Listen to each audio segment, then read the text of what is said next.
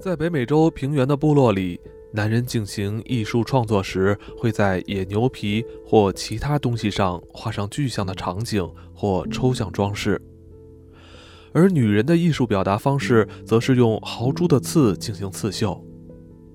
这项困难的技艺需要常年经验才能掌握。从动物身上取得长短硬度不一的刺之后，首先必须将它整平、软化并染色。接着折弯、打结、编织、交替、缝合，它们的尖端可能会刺伤人，造成严重的伤口。这些几何风格的、看似纯粹装饰性的刺绣，其实具有一定的象征意义。刺绣的女人接收到信息，在思考其内容与形式之后，将它表现出来。获得信息的方式，则是通过启示。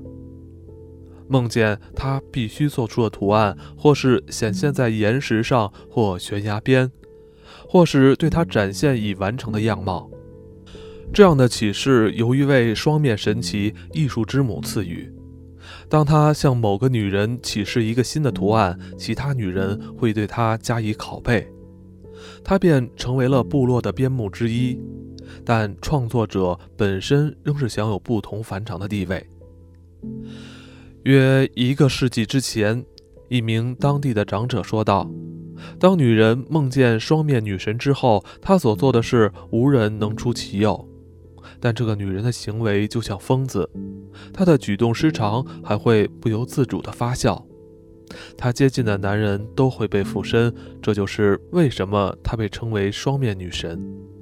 她也会和任何人睡觉，但在工艺上，没人能做得比他们更好。”他们是伟大的豪猪刺绣编织师，因为他们变得非常灵巧，而且也做男人的工作。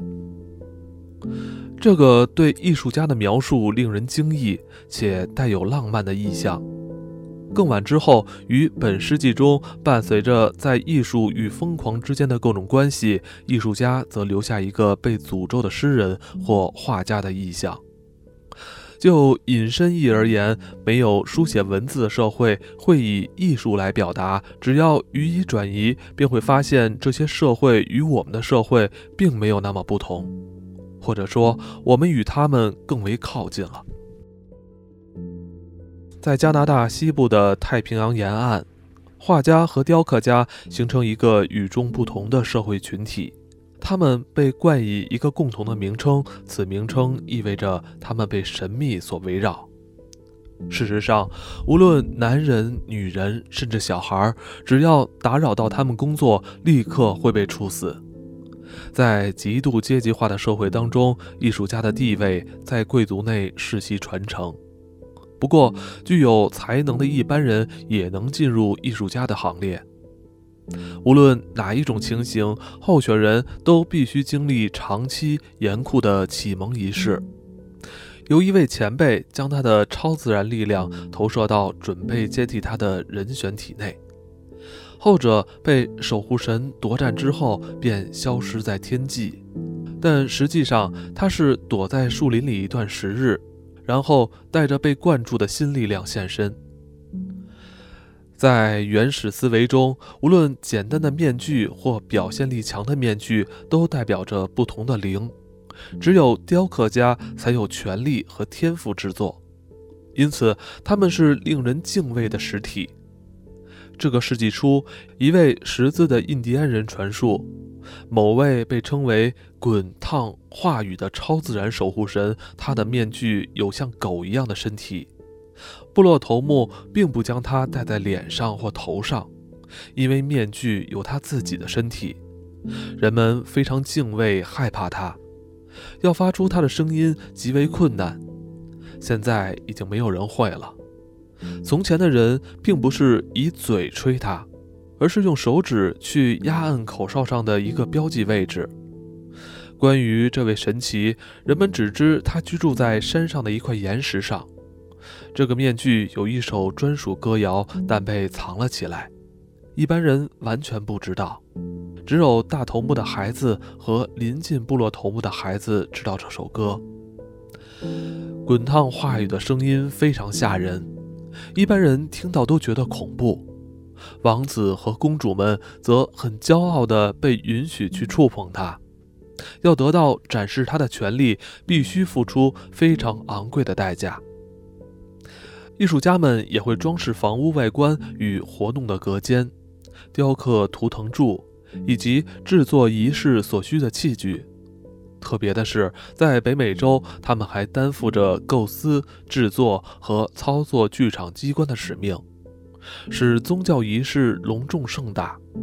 这样的表演可以在露天场所，或在许多家庭共居一室并能够容纳众多宾客的大型木板屋中进行。在19世纪，当地的一则故事提到，某次在进行一场表演之时，房间中央的火炉突然被深处冒出的水淹没，仿佛诸神的黄昏结束时的场景。一头真实大小的鲸鱼浮出水面，甩着头从气孔中喷出水柱，之后便潜入水中，水也跟着消失。最后，火炉在已复原之处重新点燃。发明和制作这些珍贵机关的人没有权利犯下错误。1895年，弗朗茨·博厄斯出版一场仪式的技术。其中的剧情若能这么形容的话，应该是一位曾经在深海里生活的男人重新回到亲人的身边。观众们聚集在岸边，看着一块石头升起，裂成两半，男人从中走了出来。操纵机关的人躲在树丛后，远远用绳索控制装置。这样的操作接连两次都成功了，但到了第三次，绳索缠在一起。人工岩石没有坠入水中，主角因而溺毙。他的家属不为所动地宣告，他选择留在海底深处，庆典也照原计划继续进行。然而，宾客离开之时，死者的家属与这场灾难的负责人便把自己绑在一起，从悬崖上投入海中。据说也曾有过，为了要呈现受启发者重返人间的场景，艺术家们用海豹皮制造了一条假鲸鱼，并通过绳索控制它的游泳与下潜。为了逼真，他们想要在内部用烧烫的石头将水煮沸，让蒸汽从鲸鱼的气孔喷出。但一颗石块掉到旁边，烧破了外皮，鲸鱼于是沉默。筹划这场典礼和制作机关的人知道他们会被守护仪式秘密的人处死，便都自杀了。以上的故事皆采录自新西安印第安人，他们居住在英属哥伦比亚的沿岸，而他们对岸的邻居住在夏洛特王后群岛的海达族人。曾经提及一个位于海底或森林深处、只有艺术家居住的神奇村落。因为曾经和这些艺术家接触，印第安人学会了绘画和雕刻。这些神话因此肯定了美术起源于超自然之说。然而，在前述几例的宗教庆典中，一切都是人工制造。从启示者宣称被超自然守护神附身，而后让神灵脱离自己的身体，将神灵剧烈地投掷在覆盖着毯子的新手身上，同时响起作为该神灵声音标志的哨声，接着制作用于显现神灵的活动面具及自动装置，以及前述的大型表演安排。成功的表演能使人感受到美学，并以回顾的方式使人确信这场表演的超自然起源。他们甚至必须承认，在创作者和演出者的想法中，他们知道这一切都是他们的手法。因此，人与超自然的关联最多也只能是假设性的事实。尽管我们自己不断遭遇困难，但他仍然成功了。所以这就是真的。相反，一场失败的演出会让整场伪装曝光，可能使人们不再相信人类世界与超自然世界间存在着关联。对这些阶级化的社会而言，贵族的权利、平民的服从和奴隶的苦役，都是从超自然范畴中获得依据来使社会秩序得以维持，因此这个信念不可或缺。我们不会把我们认为缺乏天分、无法提升我们心灵的艺术家处死，但也不能总在艺术和超自然之间建立起一种联系。例如，我们乐于用“出神”这个词来形容面对伟大作品时的感受。从前，人们会以神性来形容拉斐尔的创作，而在英文的美学词汇里也有 “out of this world” 的说法。就此而言，同样只是将那些让我们感到惊讶或冲击的信仰与做法，由原初的意义转化为隐身的意义，那么就能意识到，在信仰与实践方面，他们与我们有几分相似。此外，在美洲的这个区域，艺术家的处境似乎有点悲惨。当然，他们的社会地位很高，但注定要行骗。并且一旦失败，就不得不被迫自杀或被处死。不过，他们仍然给我们一个诗意且充满魅力的形象。紧邻亲西安族人而居的阿拉斯加特林吉特族，他们的神话中曾提及夏洛特王后群岛有位深爱妻子的年轻酋长。尽管酋长之妻备受呵护，但仍然病倒不治。哀伤绝望的丈夫四处寻找能够重现亡妻外貌的雕刻家，可惜没有人能做到。而在同一个村落里居住着一位非常杰出的雕刻家。有一天，雕刻家遇见了这位官夫，跟他说：“你是不是遍寻不着能够制作你妻子容貌的雕刻家？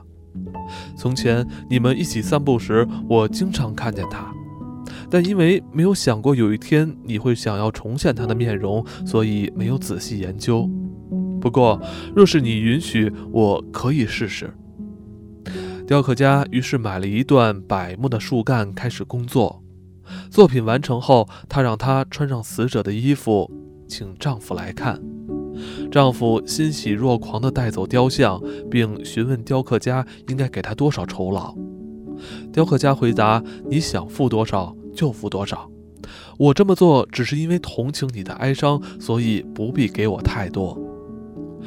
年轻的酋长最后还是给了他许多奴隶以及各式各样的财宝。这位艺术家如此富有盛名，以致连贵族都不敢有求于他。他认为，在创作之前应先研究模特的表情。他不让人看他的工作过程，他的作品价值连城。并且偶尔也会展现人道和淡泊名利的一面。无论从前或现代，这不就是众人认为伟大的画家或雕刻家应有的写照吗？我们也希望我们的艺术家都是如此。不过，让我们继续听听神话是怎么说的。年轻的酋长将雕刻当成活人一样对待，甚至他还觉得他会动。所有来参观的人都赞叹他的神似。许久以后，当他检视雕像的身体时，发现他已经变得跟真人的身体完全一样。事实上，雕像在不久之后发出了一个有如木头崩裂的声响。举起查看之后，发现底下长出一株小柏树。人们让小柏树长大繁衍。这就是夏洛特王后群岛上柏树如此美丽的原因。当人们找到一株漂亮的树木后，会说它就像酋长妻子的小婴儿。至于那尊雕像，它几乎不动，而且从来没有人听过它说话。但丈夫能通过梦境知道她说了什么。新西安族人则以不同的方式描述木头雕像的故事。这次是官夫自己雕刻死者的雕像，他把他当成真人般对待，自问自答，好像与他对话。有一天，一对姐妹潜入他的小屋躲藏，他们看见这个男人亲吻、拥抱木头雕像，于是笑出了声来。男人发现他们之后，邀请他们用餐。妹妹很节制地吃，姐姐却狼吞虎咽。不久之后，姐姐在睡觉时腹泻，弄脏了自己。妹妹与男人则决定结婚，并交换誓言。他要烧掉雕像，并对姐姐的丑事保密，而他也不会告诉任何人他与木头雕像所做的事。在这里，饮食过度与性关系过度的并置对照十分显著，因为两者都意味着沟通层次的过度。吃的过多，以及把雕像当真人一样交偶，这样的行为在不同范畴上都是可以比较的。世界上许多语言在形容吃和交偶时都使用同样的词汇，然而特林吉特族的神话和亲西安族的神话并没有以相同的方式来处理这个主题。亲西安族神话谴责的是真人和木雕像的混淆。的确，这个雕像是出自业余而不是职业雕刻家之手，而且我们也看到亲西安族人的雕刻家与画家是如何将他们的作品充满神秘色彩，让艺术具有生命，正是他们的天赋与职责。而艺术作品的创造是为了要证实社会和超自然之间的联系，因此个人不被允许利用它来为自己谋利。在两姐妹所代表的公众意见看来，官夫的行为显然是丑行，至少是荒唐的。关于艺术作品，特伦吉特族的神话则提供了不同的见解。官夫的行为并未震惊舆论，人们接踵而至地到他家欣赏杰作。但在这则神话里，作品是出自一位伟大的艺术家。作品停顿在生命与艺术的中途，植物只能生长出植物，木头制的女人就只能生育出一棵树。特林吉特族的神话让艺术具有自主的主导权，作品自立于作者的意图边或之外，一旦创造出来，作者就失去了对它的掌控，作品将依他自己的天性发展。换言之，若想让艺术作品永存，就是孕育出其他艺术作品，让他们在同时代人眼中显得比先前的作品更生动。以数千年的标准来看，人类的热情含混难辨，时间的长流未曾增减人类感受到的爱与恨，他们的投入、奋斗与欲望，无论是往昔或今日。人类始终相同，任意的消去十个或二十个世纪的历史，也不影响我们对人性的认知。唯一无法弥补的损失，是在这些世纪中诞生的艺术品。人类是因为他们的作品才有差异，甚至才得以存在。就如生育出小树的木头雕像，只有艺术品才能证实，在时间的洪流里。人类当中确实发生过一些事。